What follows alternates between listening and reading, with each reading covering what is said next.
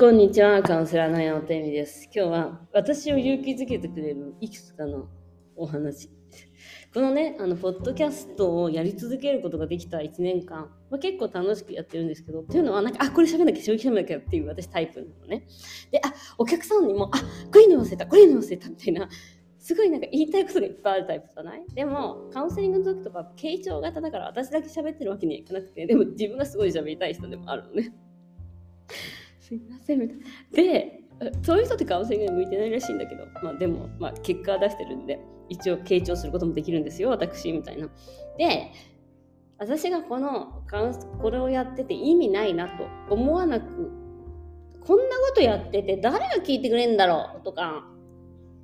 もうちょっとちゃんとこう、編集とかしなきゃなとか、なんか変な音ばっか入って大丈夫かなとか、いろいろあるじゃないですか。ね。で、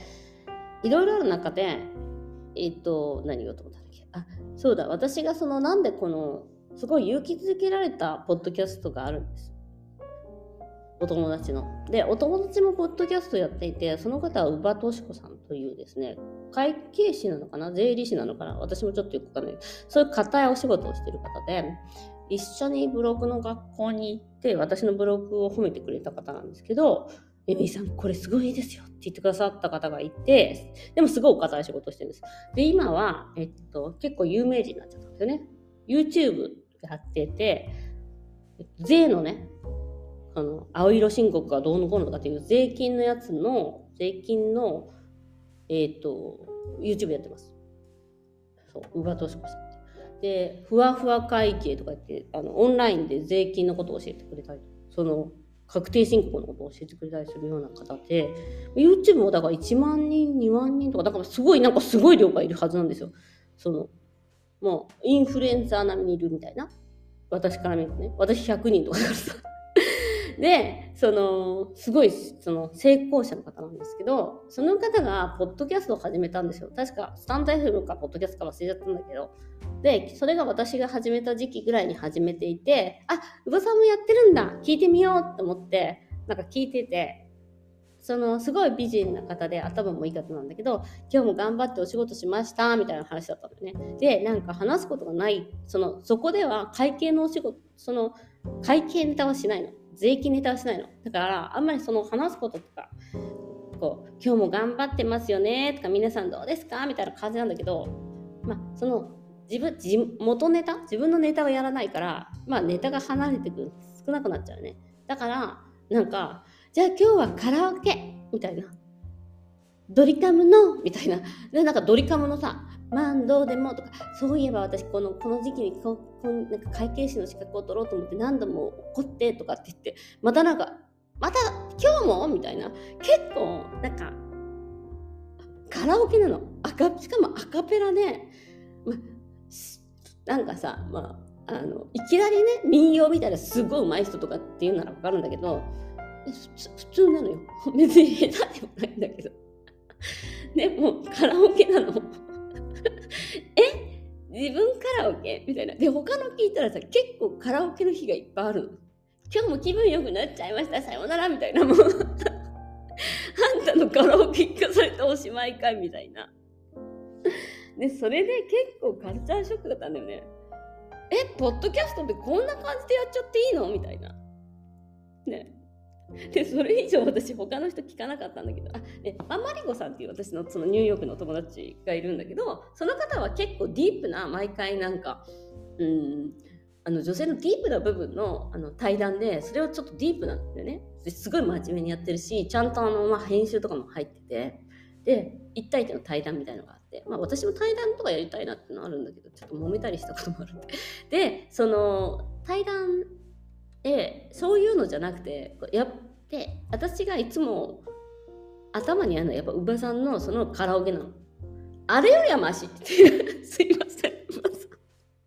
でも彼女はもうすごいあの確立された人なんでね、あの超インフルエンサーで、超あのその業界では有名で、もう本当に超お金持ちな方なんですよ。だから、それ、だから言える、だから言えることなんだけど、あ、カラオケだもんな、みたいな。なんかそ、そのレベル、レレベルのなんていうの、え、これでもやれちゃうんだっていうところで、ね、ももちろんそのなんか勇気づけられたんだよね。で、宇賀さんは私のを聞いてたまに、え、聞き、エミリーさんすごい宇賀さんがね、いいって言ってたよみたいな噂を聞いて、もうなんか泣泣いたって言ってたって私の。オーガズム理論とか聞いて泣いたのかなみたいな。そこでね、あの遠くでつながってるんですけど、あのその直接ね、LINE したりとか今は、あの LINE アットもやってるからたまにスタンプをしたりとか、そのぐらいの中なんですよ。でもね、あの、やっぱおばさんのおかげだなと思ってますね。私のこのポッドキャスト熱が下がらない。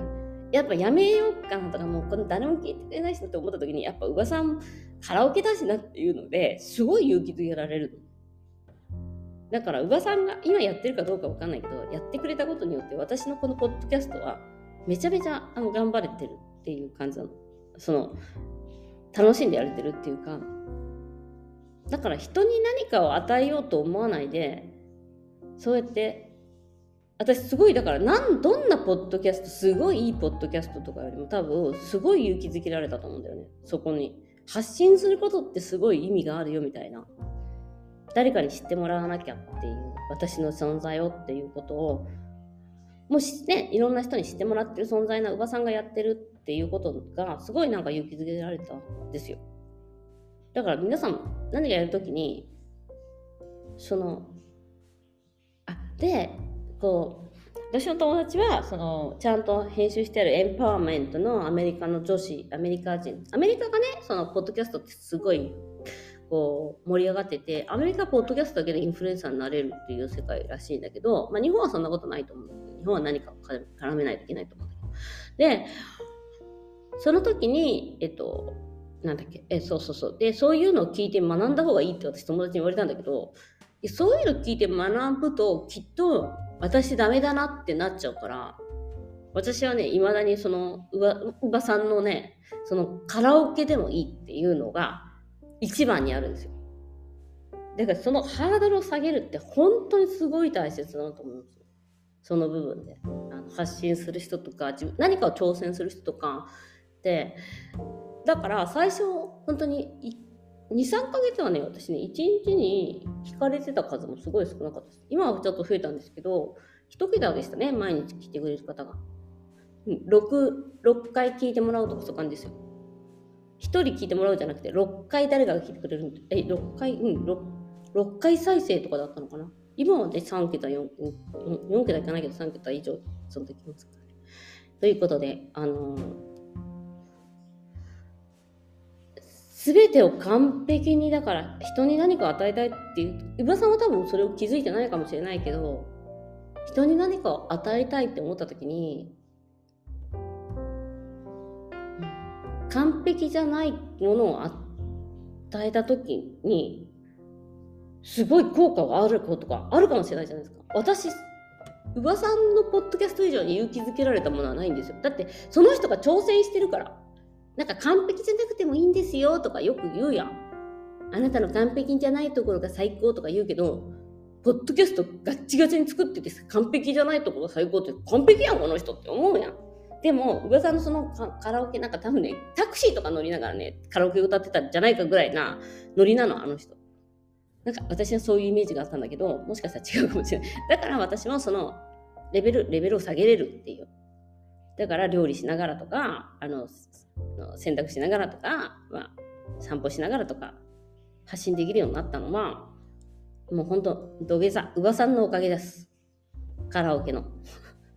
ということで完璧じゃない姿を見せることによってどれだけの人を完璧じゃなくてもいいよというメッセージを送ることができるかっていうそれは完璧じゃなくてもいいよっていう私の文字投稿の超ダサいインスタのメッセージなんかよりもめちゃめちゃ強いものを持ってるなと思うんですよはいはい。だからインスタうまくいかない。うまく見せなきゃって思ってるからだってちょっと自己反省が出てきた。ということで、今日もご視聴ありがとうございました。またね